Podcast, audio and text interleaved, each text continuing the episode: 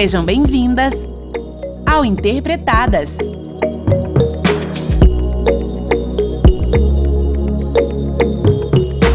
Olá! Estamos aqui para mais um episódio. Eu sou Gisele e conosco também Milena e Gabriela. Hello meninas, como vocês estão? Comigo tá tudo ótimo. Oi, oi, amigas! Como de costume, seguimos firmes e fortes. Gosta sim, todas bem animadas para colocarmos os papos em dia. Pois bem, sabe aquele famoso papo que rola no universo feminino de Olha só, ela nem é negra, é morena clara e tem cabelo liso. Já a outra é preta mesmo porque tem um cabelo afro e a pele retinta. Essa famosa discriminação tem a ver com colorismo, então bora lá conhecer a verdadeira realidade encarada pelas mulheres negras. Falamos em colorismo quando nos referimos ao tom de pele das pessoas, especialmente negras ou afrodescendentes. Ou seja, quanto mais pigmentado for o tom de pele, mais discriminação e preconceito ela sofrerá. Isso também quer dizer que quanto mais clara for a tonalidade da pele, mais aceito e reconhecido será. Tudo isso é fruto de padrões impostos por uma sociedade racista e parte muitas vezes de julgamentos, seja pelos traços ou até mesmo pelos tipos de cabelo. Nossa, isso é muito real. No nosso dia a dia mesmo, estamos acostumadas a ver mulheres pretas da pele retinta serem desvalorizadas e jogadas para escanteio, mesmo comprovando sua competência e habilidades. Pois é, é doloroso saber que só de sermos mulheres já desacreditam no nosso potencial. O fato de sermos negras contribui ainda mais com essa realidade de que cada dia parece que só está piorando. Pouquíssimas vezes vemos mulheres pretas sendo prestigiadas pelo seu talento.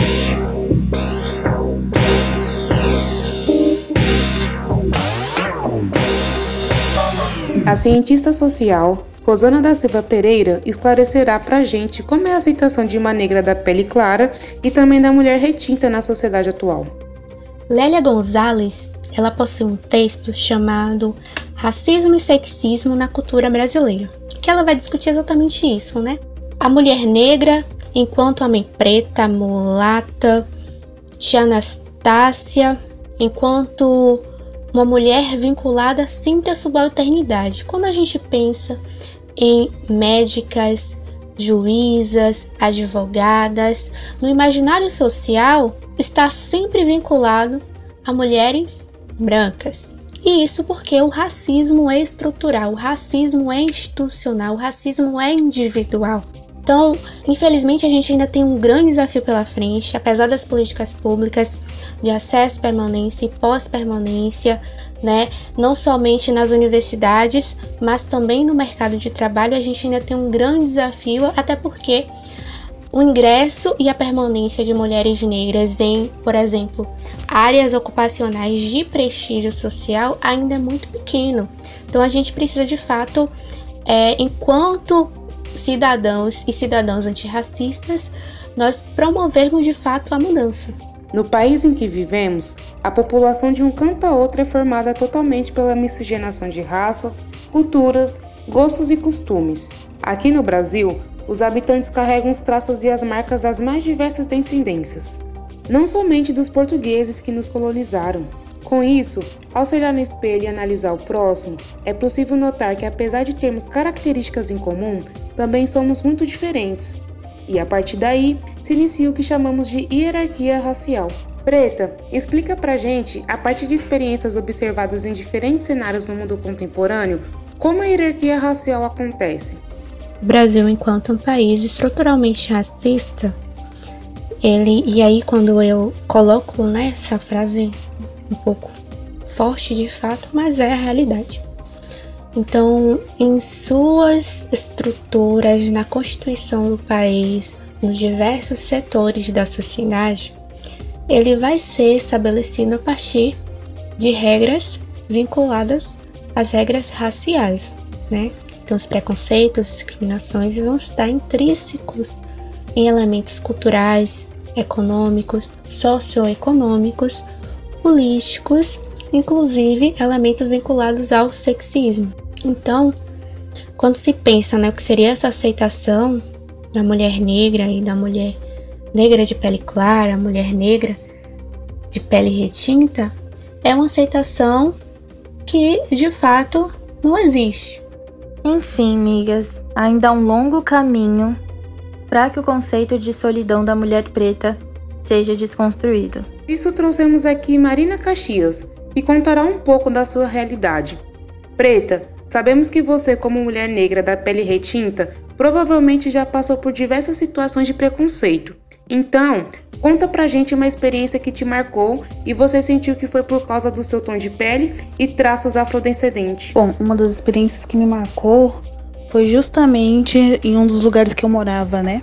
Eu moro num bairro da Zona Sul, onde a maioria das pessoas são brancas. No meu próprio prédio não havia nenhuma pessoa negra né, nesse prédio. E eu estava para pegar o elevador e uma senhora entrou comigo no elevador e ela começou a falar que eu deveria pegar o elevador de serviços, porque ela, na concepção dela, eu só podia ser uma empregada ali. Então ela falou: Olha, é, você, funcionária, tem que pegar o elevador de serviço. Só que ela não tinha base nenhuma para falar isso. A única base que ela tinha era o meu tom de pele naquele momento. Então, essa foi uma situação que marcou muito e deixou bem claro como o racismo é estrutural na sociedade. Sentiu muitas dificuldades em se inserir na sociedade por esses motivos? O tom de pele e traços afrodescendentes? Bom, eu acho que para todos os negros, a dificuldade na inserção da sociedade começa na busca pelo primeiro emprego, né? Primeiramente porque, principalmente para mulheres, onde você vai trabalhar no, como balconista ou como atendimento ao público. Normalmente, se o entrevistador for racista e ele olhar o seu cabelo crespo, você estiver com seu cabelo crespo natural, solto, a primeira atitude dele vai ser de falar que você não se enquadra desse tipo de vaga. Eu já senti isso na pele em algumas entrevistas de emprego. Eu ainda não era formada, né? Não tinha nenhum nível acadêmico, mas para aquela vaga de atendimento, eu cumpria todos os requisitos. E ele me falou claramente que eu não poderia trabalhar naquela vaga, principalmente por conta do meu cabelo, porque em relação à aparência de atendimento ao público, eles tinham uma regra ali. Então eu acho que esse é um dos primeiros impactos, né, que nós mulheres negras sentimos na hora de procurar um emprego. E para finalizar, segue um poema de Riane Leão. Pretinha, me procure quando se perder, e quando se encontrar, perdidas podemos esbarrar os nossos sonhos. Inteira podemos nos demorar e traçar planos para preencher outras de nós. Galerinha, novamente ficamos gratos por sua companhia até aqui. Beijão e até breve. Que pena que esse já acabou. Mas te garanto que tem muito conteúdo bacana na nossa playlist. Fiquem ligados, hein? Bye bye! Pretas, obrigada por tudo e por tanto. Um grande abraço, se cuidem e até a próxima.